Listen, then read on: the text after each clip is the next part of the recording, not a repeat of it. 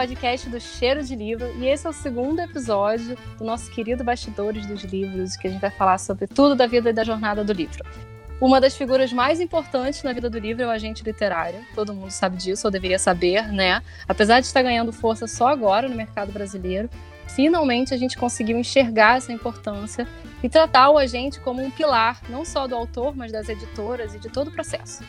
O agente é tipo o braço direito do autor, é quem o direciona para a casa editorial mais indicada, de acordo com a sua obra, é quem às vezes, inclusive, faz milagres com a nossa carreira. Eu falo, nossa, porque eu sou autora também, então sei quando eles ajudam. Então a gente vai escutar deles para saber mais do que, que, do que vivem essas pessoas tão iluminadas.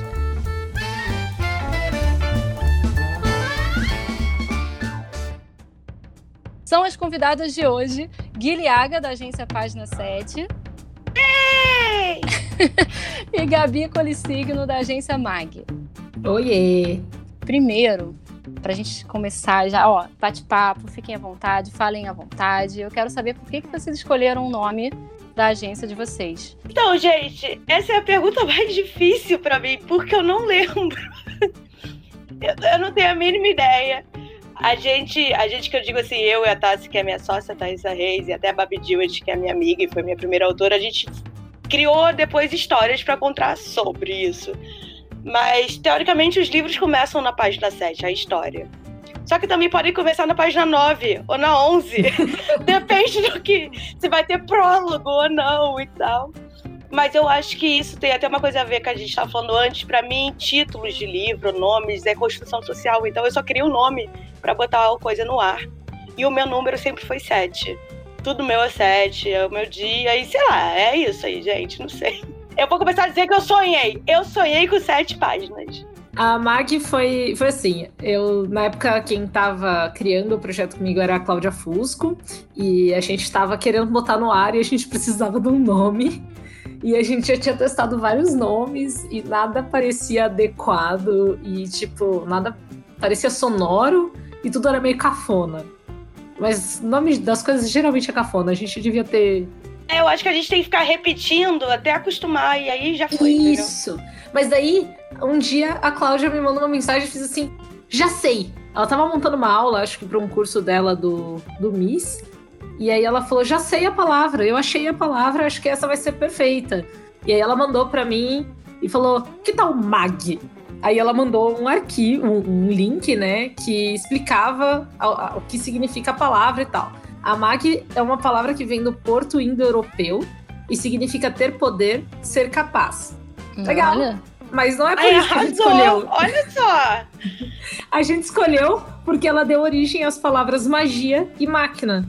Porque isso combinava tudo que a gente queria na agência, juntar autores de fantasia e autores de ficção científica.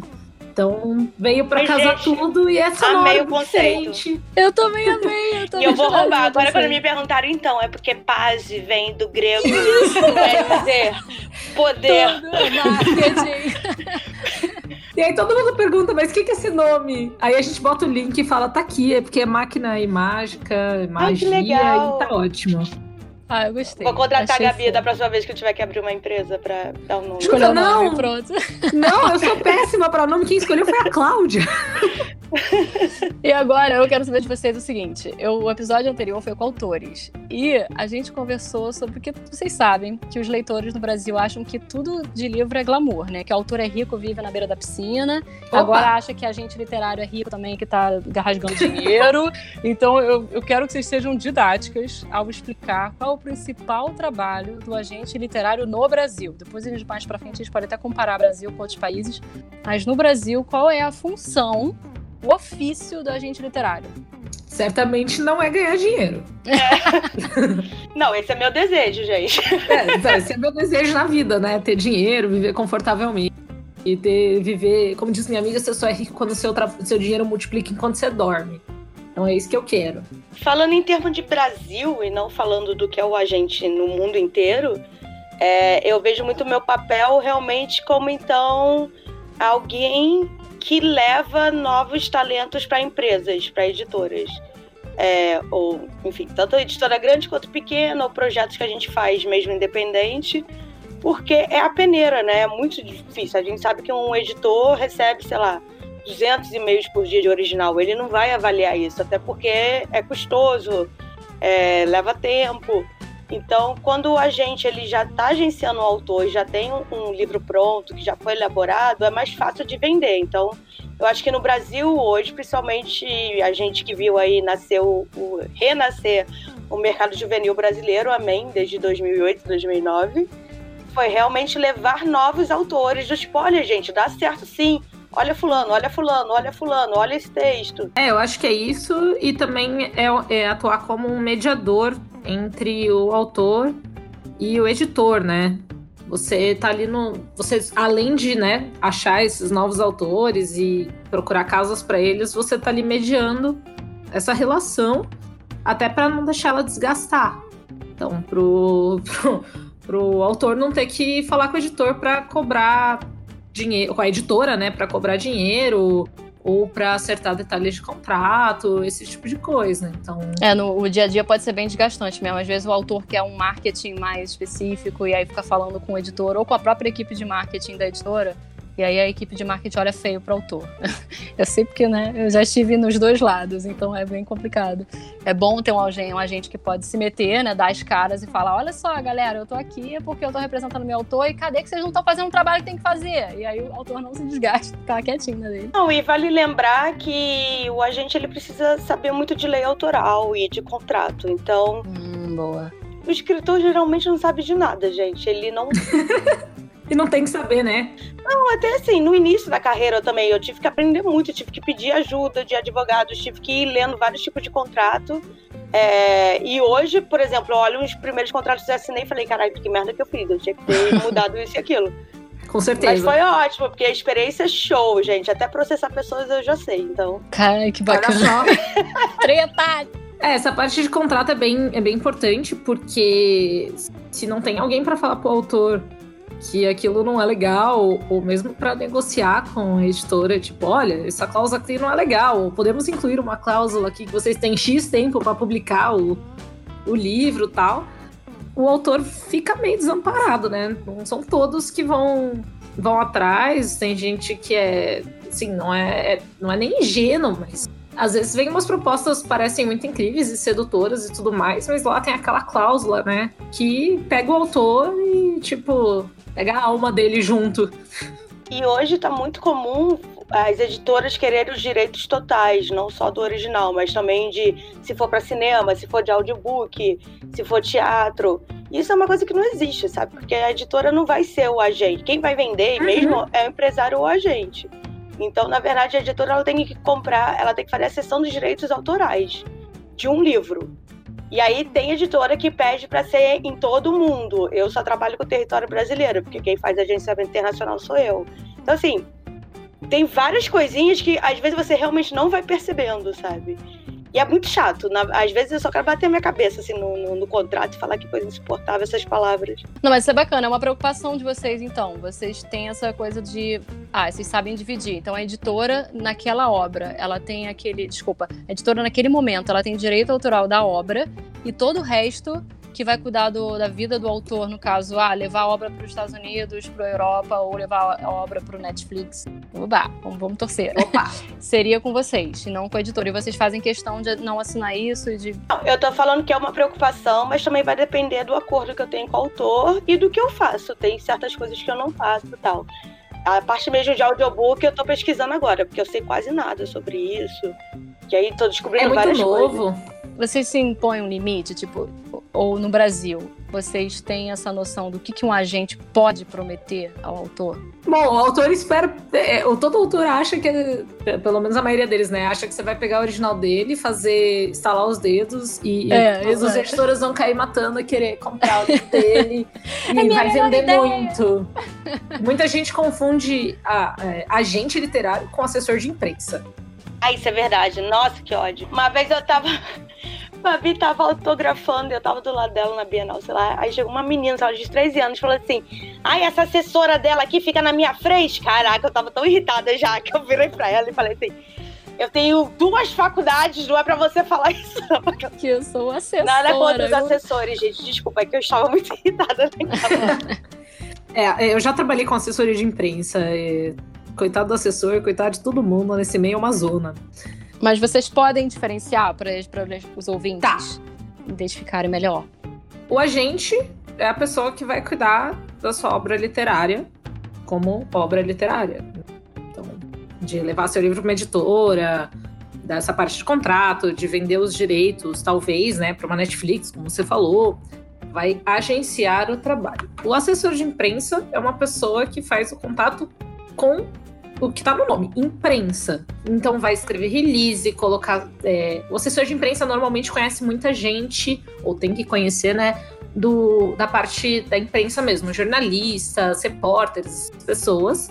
E aí você vai levar a divulgação desse livro ou do autor para imprensa. Então, para sair no jornal, para convidar para um programa de TV, toda essa parte. É, é um trabalho totalmente diferente. e é outro networking, assim. Sim! É claro que se eu tô, sei lá, trabalhando e aí algum autor meu foi convidado para uma feira e a pessoa da feira fala, ah, você tem mais não sei quem para indicar? E aí eu posso fazer esse trabalho de indicar, mandar um release, mas eu não vou atrás disso porque justamente eu não tenho networking para isso. Exato. Assim. E eu não sou boa nisso, ainda tem isso. Ah, eu, eu, a parte de assessoria de imprensa nunca foi uma coisa que me atraiu no jornalismo.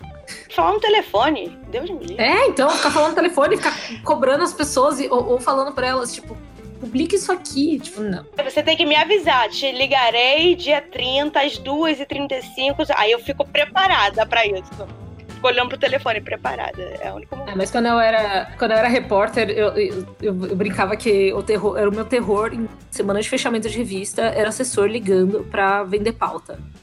Tipo, mas era sempre na semana de fechamento. Tipo, sempre. tipo, porra, tem um mês inteiro pra você me ligar. Você me liga na semana que eu tô fechando a revista não vai dar para entrar mais nada. É, o agente, então, ele tem que ter né, o contato dos editores, das pessoas do meio literário, e o assessor de imprensa, o network dele são os repórteres, são os editores de revista, editores de jornal, são, é, é outra esfera. Esse contato, esse network faz parte do trabalho, mas quem pode ser o agente literário? Você já tem que ter tido esse network antes para se transformar, para se tornar um agente literário, ou você quer, eu quero ser agente literário, aí você hoje começa o que, que você tem, quem pode ser? Que faculdade você tem que ter feito? Que curso que você tem que ter feito? Existe eu acho que para isso, isso, a gente devia, eu e a Gabi, a gente podia até é, contar um pouco da nossa história e tal.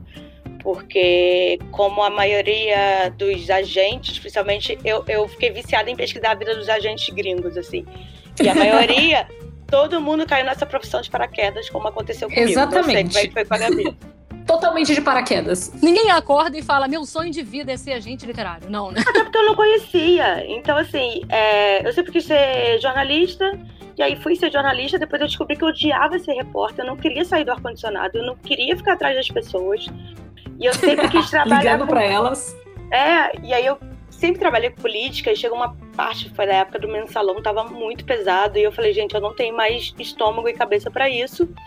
E aí eu gosto de ler, o que, que eu vou fazer, sei lá. Aí a Babi tinha, que é a Babi Dillet, tinha uma fanfic, e ela falou: Ah, eu queria passar o texto para publicar como livro de forma independente, nem como editora, só queria né, arrumar o texto e tal. E como eu fui ghostwriter de vários clientes e políticos, eu falei: Ah, eu te ajudo a editar. E aí eu achei isso legal, mas eu nunca quis ter uma editora, eu nunca quis ser editora. Eu só fui fazer o, o... Aí eu fui fazer um curso em 2010, 2011, não sei, do Publish News, que era o um negócio do livro. E lá eu descobri a figura do agente literário quando eu tive a primeira aula. E aí eu fiquei, gente, é isso que eu quero. Eu quero ficar de pijama em casa, eu quero vender, eu quero achar novos talentos. É, sei lá, é, é, isso, sabe? Produzir coisas novas, porque eu também acho que eu não sou. Eu não sou escritora. É, tudo que eu escrevo vem com palavras supipipipi, do popopó, é quase TCC. Eu não consigo fazer ficção. Inclusive, às vezes, quando eu ajudo no texto que eu mexo, a Babi vive brigando comigo. Tá, eu gostei dessa sua ideia, mas você falou que nem uma velha aqui, pelo amor de Deus. uma vez eu me irritei, não sei com quem, eu acho que foi com a Bel. Eu falei, vou mostrar pra vocês que não tem frescura e é fácil escrever. Aí eu fiquei, tipo, o dia inteiro, escrevi 200 palavras. Eu falei, gente, que horror. Como é que faz um livro? Eu não sei. É, então, assim, eu acho que não tem uma faculdade específica. É claro que pessoas que trabalham com humanas ou com comunicação têm mais contato com texto, né? Então, talvez tenham mais, é, vou dizer talento, mas mais uma desenvoltura para lidar com palavras e tal.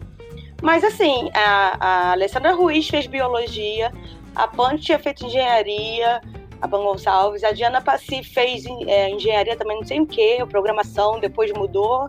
Então, assim, é como paraquedas mesmo. Eu caí nessa totalmente por acaso também. Também fiz jornalismo.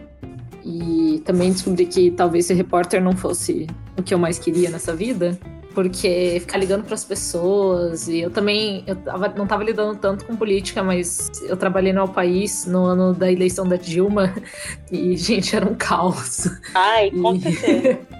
E aí eu falei, cara, será que eu quero isso? Aí eu fui trabalhar com redes sociais, fiz meu mestrado e tipo tava produzindo conteúdo para internet e aí o Roberto, que é meu noivo, decidiu que ele ia escrever livros.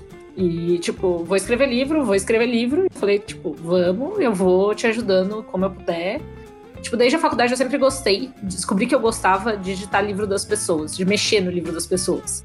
Tipo, acho muito legal mexer no texto alheio, tipo, sempre curti, até gosto de escrever, escrevo, arrisco minhas ficções, mas nada publicável, mas gosto de mexer no texto alheio.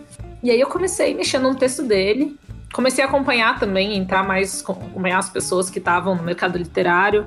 Topei com a página 7, comecei a acompanhar o trabalho de vocês, comecei a ver que existia uma figura chamada agente literário, olha só! que eu não, não tinha noção que existia. Aí, no ano passado, eu resolvi oficialmente agenciar pessoas, né? Porque eu tava aí mexendo com o livro do Roberto já tinha uns anos. A pessoa para ser cobaia, né? A pessoa que você é. manda em casa. Exatamente. E, e, tipo, tava inserida nesse meio, né? Tipo, meus sogros são escritores também.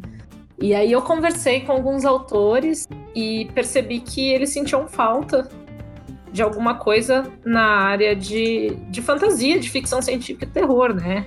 A página 7 tá fazendo um puta trabalho legal com a parte de young adult e tudo mais, com a parte de literatura jovem. É, eu mesmo não, tenho, não sei muito de fantasia, mais com a Tassi mesmo. É, então, eu trabalho só mais que contemporâneo. Tem fantasia é jovem, tem fantasia adulta, tem terror e, e aí tipo algumas pessoas que tinham textos nessa linha não encaixavam muito, né? Aí aí eu comecei a, a pesquisar e tipo fui pesquisando o que que faz o agente, fui pesquisando fui pesquisando os agentes gringos também, fui procurando, fui conversando com gente, fui, tipo, metendo a cara, falando com o autor, falando com o editor, com quem eu achava pra, pra entender mais. Ou seja, o trabalho de repórter. É, aí ó, é, a gente aprende o quê? Que a gente precisa de muita informação pra fazer qualquer coisa. Vocês acabam voltando um pouco na raiz, é. né, de tudo. Ah, a gente, eu brinco que a gente pode não fazer jornalismo, mas a gente, que a gente aprendeu na faculdade, né? Checagem de fatos não muda. Aí eu, eu, eu, ano passado, tipo, falei, tá bom, isso vai ser real. Escolhi o nome da mag e tal, criamos tudo e tamo aí. E aí eu resolvi que eu precisava é, aprender mais ainda de mercado literário, porque tipo, conheço, entendo mais ou menos como funciona, mas sempre achei que faltava alguma coisa, então eu fui fazer uma pós em publicação de livro para conhecer mais tecnicamente as coisas e também para formar mais network. Eu acho isso legal porque da Gabi descobrir, também querer, e eu tô vendo outras pessoas se movimentando. É, e foi até uma coisa interessante que eu discuti na última mesa que eu participei da Flip, do tipo, como é que a gente pode promover ter mais agentes? O problema é que no Brasil você não pode ter estágio gratuito, não pela lei, entendeu? E eu também não sou a favor de não pagar a pessoa. É porque nos Estados Unidos é muito comum você fazer um estágio gratuito. Sim, é... de férias ou mesmo durante o semestre. E, e até aquele tipo de estagiário que você fala, olha, você me acompanha, não vou te pagar nada, mas se você trouxer um cliente bom para mim, você ganha tantos por cento. Então, assim, eu ainda nem sentei para pensar como é que eu faria no futuro, porque eu queria mesmo ter mais gente para ajudar. É, e é como a Gabi disse, tem nichos que eu não, não consigo pegar ou é muita gente. Para mim já, já são, mais, são 30 pessoas, eu não consigo mais gerenciar mais disso, talvez.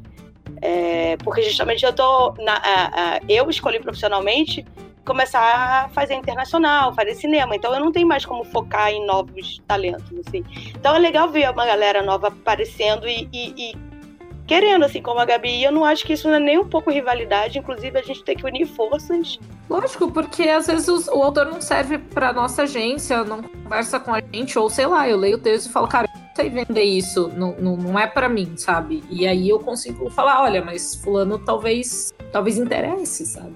Você passar para outra pessoa, ou mesmo para trocar informação e tudo mais, e tipo, não é concorrência, sabe? Vocês têm assim, eu sei que toda profissão tem seu maior desafio, ou vários desafios. Eu sei que a gente literário, é, os desafios, na verdade, das profissões em relação ao livro no Brasil, acho governo. que os maiores é o governo, a galera não lê tanto quanto deveria, porque é, não tem escola, não tem educação, mais de 50% nem lê, analfabeto, enfim, a gente tem vários desafios.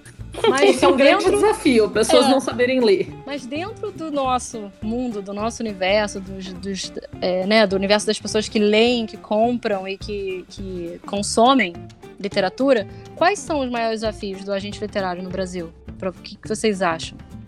O que, que vocês enfrentam diariamente que é um problema? Tipo, autores chatos? Ou editora que não quer fechar contrato? Ou, sei lá, os livros não são bons. Coisa tá Eu acho que o momento né, da, de retração, da, da, quebra das livrarias, com certeza dificulta conta, tudo. Né? É verdade, conta pra todo mundo, tá terrível. Tá, porque, sei lá, eu brinco que eu decidi brincar de trabalhar com livro no momento que talvez não seja tão favorável brincar de trabalhar com livro. Talvez. Quem nunca, né? A gente sempre decide fazer as coisas nos piores momentos. Eu vou falar o que tem me incomodado ultimamente. O que me tem incomodado ultimamente é realmente, depois de tantos anos, a gente ainda ter que ficar, gente, literatura é de todos os, é de todos os tipos. A pessoa lê o que ela Ai, quiser. Sim. Por favor, e daí que é HQ, e daí que é juvenil, e daí que é fantasia, e daí que é Machado de Assis, sabe? Deixa as pessoas, é simplesmente assim. E eu não aguento mais ficar batendo nessa tecla. E a outra coisa é a coisa da pirataria. Eu não aguento mais também bater nessa tecla. Vários problemas que giram em, em, torno da pirataria, mas o meu maior problema é porque os, é, muita gente não tem noção e chega pro leitor. Ah, eu baixei seu PDF hoje, pro autor, né? Baixei seu PDF ontem, li, foi ótimo, parabéns. E aí e o acha autor, que tá fazendo elogio, né? Acha fica que tá fazendo puto, fica elogio, tipo, desesperado. Tipo, então, assim, eu acho que essa falta de tato e falta de conhecimento é, é, é muito pesada, porque depois eu que tenho que ficar consolando as pessoas. Ai, nossa, ontem, ontem eu tive que discutir com uma pessoa que falou que a gente não devia mais é, bater nessa tecla de pirataria, porque a gente já perdeu e é isso, e a gente devia aceitar e seguir em frente. E eu fiquei tipo, não! É a homem. gente tem que. Con não, não era homem. Oh my god, é a primeira vez que isso acontece não era homem, mas a pessoa insistiu, insistiu muito e eu tava quase arrancando meus olhos junto com a Ana Cristina Rodrigues. É, e a pessoa tava falando que, que assim, ela, ela acha que, ok, sabe, piratear, tipo, ela não incentiva. Depois ela quis dizer que ela não falou isso, mas ela falou que, tipo, é que assim, se eu não tenho uma conexão com o autor da obra, eu pirateio mesmo. E eu, tipo, quê? Nossa. Então, tipo, só se você não conhece o, o, autor, você baixa o livro dele, é isso? Tipo, não faz. Eu acho também que tem dois modos ali. A pirataria é quando você ganha dinheiro em cima de algo que não é seu, ou você só fazer o download é, em vez de dar o dinheiro que o artista merece. É, ela acha que tinha que comprar assim, direto com o autor. É, se você baixou o PDF aí, fica na encolha, não fala para ninguém, nem fornece o link, sabe? Exato. Vai no Scoop, dá cinco estrelas e é isso aí. Ninguém vai na sua casa fiscalizar se tem o um e-book ou o livro físico, sabe? Fica na tua. Eu ajudei a derrubar um site que cobrava mensalidade de cinco reais por mês para disponibilizar PDF pirata de livro, sabe? Cara, que absurdo. Na verdade, eu queria fazer isso. Eu falei, ah, se esse cara tá fazendo isso, eu vou fazer também. Eu vou começar a vender os meus próprios trabalhos pirata. A Larissa Siriani achou várias vezes. Ela, ela sempre posta, tipo, puta, quando ela acha gente vendendo o PDF do livro dela no Mercado Caraca, Livre. vendendo o PDF. Isso, é, isso o livro é dela surreal. No Mercado Livre é tipo 15 reais. Ela, gente, gente, o, o, o e-book na Amazon tá mais barato. Não, e eu falei, tipo, a gente tentou explicar na, na, discussão que, que a pirataria, tipo, afeta o autor e afeta toda a cadeia do livro, sabe? Todas as pessoas, o agente, Sim, o editor, tudo. O, Falou a bem. gráfica, todo mundo. E a pessoa, não, mas eu prefiro comprar direto com o autor porque senão os intermediários ficam com o dinheiro dele. E eu, tipo, cara, mas os intermediários que publicaram o livro não funciona assim. O autor não tem como ficar com o preço cheio de capa porque não funciona assim. Vocês tocaram num ponto interessante. Vocês podem falar quanto que o agente literário ganha? Ah, é geralmente de 10 a 30% do que o autor ganha, geralmente no mercado. Mas vai depender do tipo de trabalho que você faz, assim, não sei. Eu tenho uma coisa de escalonamento. Meu Deus, eu consegui falar essa palavra sem gaguejar. Que é do tipo, ah, bateu tantos mil do mesmo título, eu começo a ganhar uma porcentagem a mais. Bateu não sei quantos mil, 50 mil, começa, entendeu? Entendi. Legal. É... Interessante. Aí você faz o seu contrato, seu... mas você ganha só em cima da obra ou você também agencia a pessoa do tipo, ah, se você for uma palestra e ganhar mil reais, eu vou ganhar X% desses mil reais ou não? É eu tenho isso se for Sim. sobre o livro. Se for palestra do livro, feira do livro, evento em que palestra eu fechei. que eu fechei. É, Exato. palestra que eu enviei o autor, que eu eu fiz esse agenciamento dele. Tudo em filme também, porque né, a pessoa só quis comprar o filme porque eu, eu ajudei a fazer esse original. É, mas aí tudo no contrato, gente, certinho, bonitinho, por favor. Contrate um advogado para fazer junto.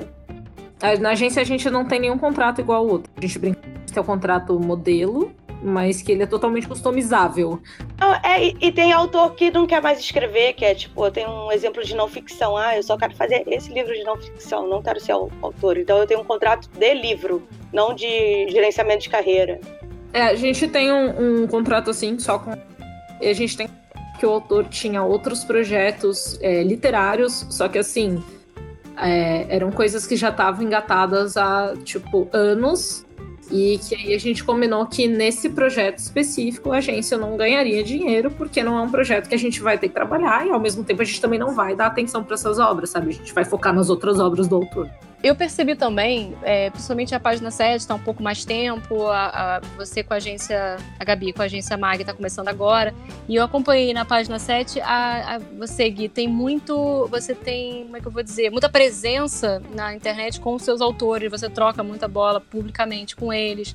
Então, assim, eu, minha, minha pergunta é, você é, é, assim porque você, como Gui pessoa, gosta dos autores ou como Gui profissional, você também trabalha a imagem deles com você, do tipo com a agência. Você gosta? Você, é, é uma coisa de contrato ou você faz isso que você quer, trabalhar a imagem do autor? Não, eu não falo com ninguém, obrigado por contrato. Não, sei lá, porque às vezes eu digo assim. Vamos lá, conversar comigo cinco minutos por dia. no Twitter. Trocar GIFs. Não, eu digo no sentido de trabalhar a imagem mesmo. Tipo, olha, like. esse autor aqui faz isso, isso, isso, aquilo. É, tipo, isso por contrato ou faz parte do trabalho? É um pouco dos dois, porque é, acaba que a gente, a Gabi vai saber, a gente acaba estando muito próximo do autor e vivendo a vida do autor praticamente. E hoje meus, as minhas melhores amigas mesmo, aquela pessoa que se eu matar alguém vai me ajudar a, a esconder o corpo, são minhas autoras, sabe? É, e é claro que tem gente que eu falo muito mais, tem gente que eu falo um pouco menos. É, mas assim, mas eu também percebi, e eu acho que isso faz uma. Aí já vai para a hora de humanas mesmo. Quando a gente está no coletivo, a gente consegue ter mais engajamento e mais troca. Então, uma coisa que a gente faz já tem três anos é toda Páscoa se reunir em São Paulo e vir todo mundo da agência que conseguir vir, tiver dinheiro para passagem, é claro, é, e fazer reuniões, que a gente chama da Casa Página 7. Claro que, que não dura nem cinco minutos. Na verdade, vira sempre papo, vão ver jogar videogame, a gente vai ver outra coisa, vai ver RuPaul. É discutir ideias, assim. É do tipo, gente, eu tô travada nisso, gente, não funcionou, será que eu engaveto? Então eu, eu, eu incentivo muito essa troca. E é claro que num grupo grande, né? Eu tô falando, nós temos 30 pessoas, vão ter pessoas que vão ficar mais próximas, e tem outras pessoas que são só colegas de trabalho, sabe? Mas é isso, é mais fácil vender também um grupo. É, eu estava agora fechando o pessoal da Bienal do Rio. E aí, ia fechar a Pan, eu já empurrei todo o meu catálogo. Assim, olha, se você puxar fulano, a gente fala disso, dá para interagir com isso, e aí a gente vai vendendo junto. Mas, olha, sem falsidade, real, assim, porque se eu não gostar da pessoa, ou se a pessoa não estiver funcionando dentro do nosso grupo, ou a gente resolve, ou a gente fala, olha, não tá funcionando, é melhor terminar e tal. É, como tem, eu tenho perfis, tem pessoas que trabalham melhor comigo e tem pessoas que trabalham melhor com a Tassi, por exemplo. Eu sou uma pessoa muito enérgica. Eu sou muito o tempo todo, eu cobro, eu fico em cima. É, eu não sou fofa, então eu, eu não mando oi, eu já mando assim, caralho, cadê esse texto? E aí tem gente que não sabe lidar com isso. E a Tassi tem toda uma outra paciência, até de lidar comigo e eu lidar com ela também, né? Quando a gente tá precisando uma sacudir a outra. É, ah, e aí a Tassi consegue trazer o melhor de, de pessoas que têm outro tipo de personalidade, assim. É, é, eu, infelizmente, fico aqui com os cavalos, é isso. A gente não dividiu, porque, tipo, estamos começando, né? E aí você estamos entendendo ainda a dinâmica que é melhor para a gente trabalhar, como que cada autor trabalha e tudo mais. Mas a gente incentiva também que eles conversem, que eles troquem informação, que, que eles celebrem também as coisas uns dos outros. E, e aí é, é tipo, é aquela coisa, né? Eu brinco que os autores são todos tímidos, pelo menos a maioria dos meus autores é muito tímido. Então eu sinto que se eles conversam e se eles vão em eventos juntos, ou se eles, tipo. Alguns já se conheciam antes de vir pra agência tal, então já, já é uma, uma outra uma outra dinâmica entre eles tal e entre a gente. Tipo, eu brinco que eu agencio uma família, né, gente? Eu agencio meu sogro, minha sogra e meu noivo. Você tá falando de verdade, achei que você era. De verdade. Fofa. Ia ser poeta. Ai, porque. Não, mas é uma família. É minha família. Galera... Não, mas a galera é muito amiga, conversa entre si e, é, e, tipo, o Roberto e a Ana Martina, por exemplo, eles são os dois muito fãs de futebol europeu e muito fãs de navios de guerra. Nossa. E, tipo, só eles. Que específico, que engraçado. Então, eles, são, eles têm, tipo, uma troca de, de mensagens entre eles, de conversas que o resto da galera fica super boiando. boiando então tem total. essas coisas também do, do pessoal criar esses vínculos e, e eu acho bem legal é, isso de você dos autores serem não, claro, como a Gui falou, nem todo mundo vai ser muito amiguinho, tem as pessoas que são, tipo, trabalham com você e é uma relação profissional, mas quando a, a relação é profissional e, e tem essa, essa confiança mútua da amizade, com certeza ajuda. Nossa. E vocês, vocês como a gente, vocês têm a obrigação de promover evento ou procurar catar onde está tendo evento para levar os autores? Ou isso é consequência? Tipo, ah, alguém vai chegar, vai chegar uma Bienal da Vida que talvez chame meus autores, como a... e aí eu vou escolher quais autores que vão ou não. Tipo, vocês realmente procuram, correr atrás dos eventos, é, fazem, promovem de fato. Vamos construir um evento aqui do zero só para os autores irem, a gente chama mais. E como é que funciona?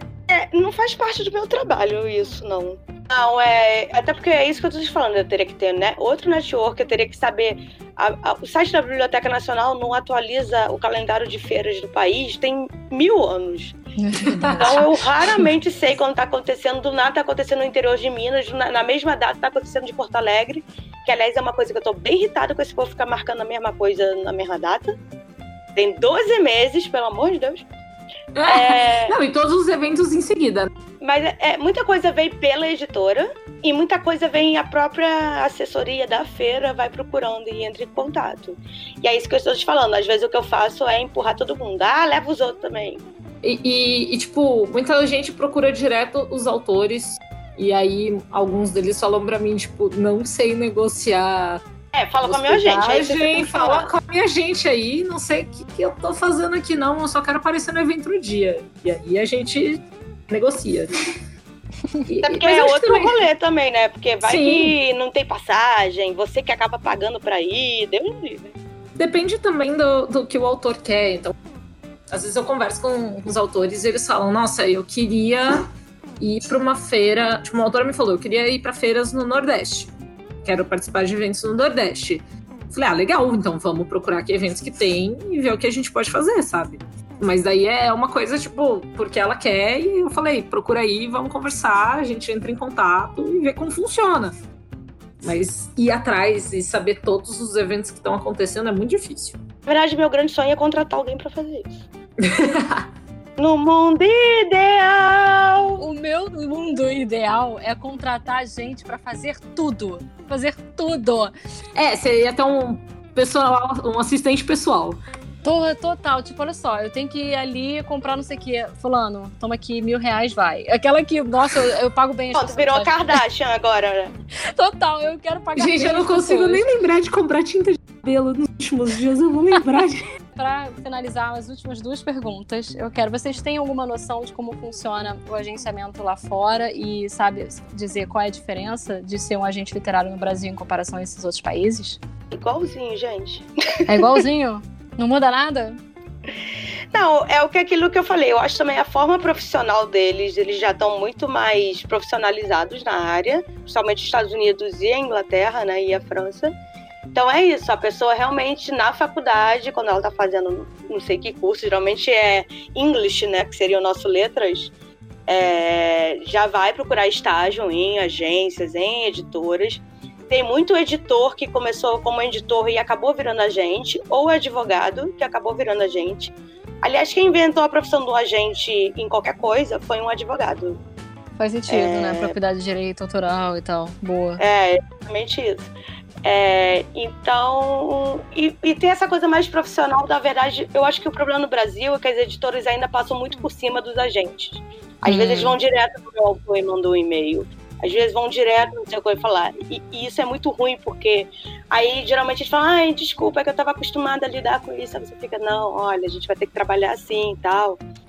Ai, gente, eu ouvi de um autor, de um editor em aula, que ele achava um saco autor que tinha gente, porque daí era uma pessoa a mais querendo mandar no livro. Putz. E eu fiquei olhando pra cara Não. dele, tipo, eu não acredito que você tá falando Ou isso. seja, é alguém pra não deixar ele fazer merda, né? Pra ele não roubar Exato. Ele não é. a- a- não, e aí ele soltou a pérola. Não, porque o agente não queria só que o autor recebesse em, em exemplares, ele queria dinheiro. E eu, tipo, oi?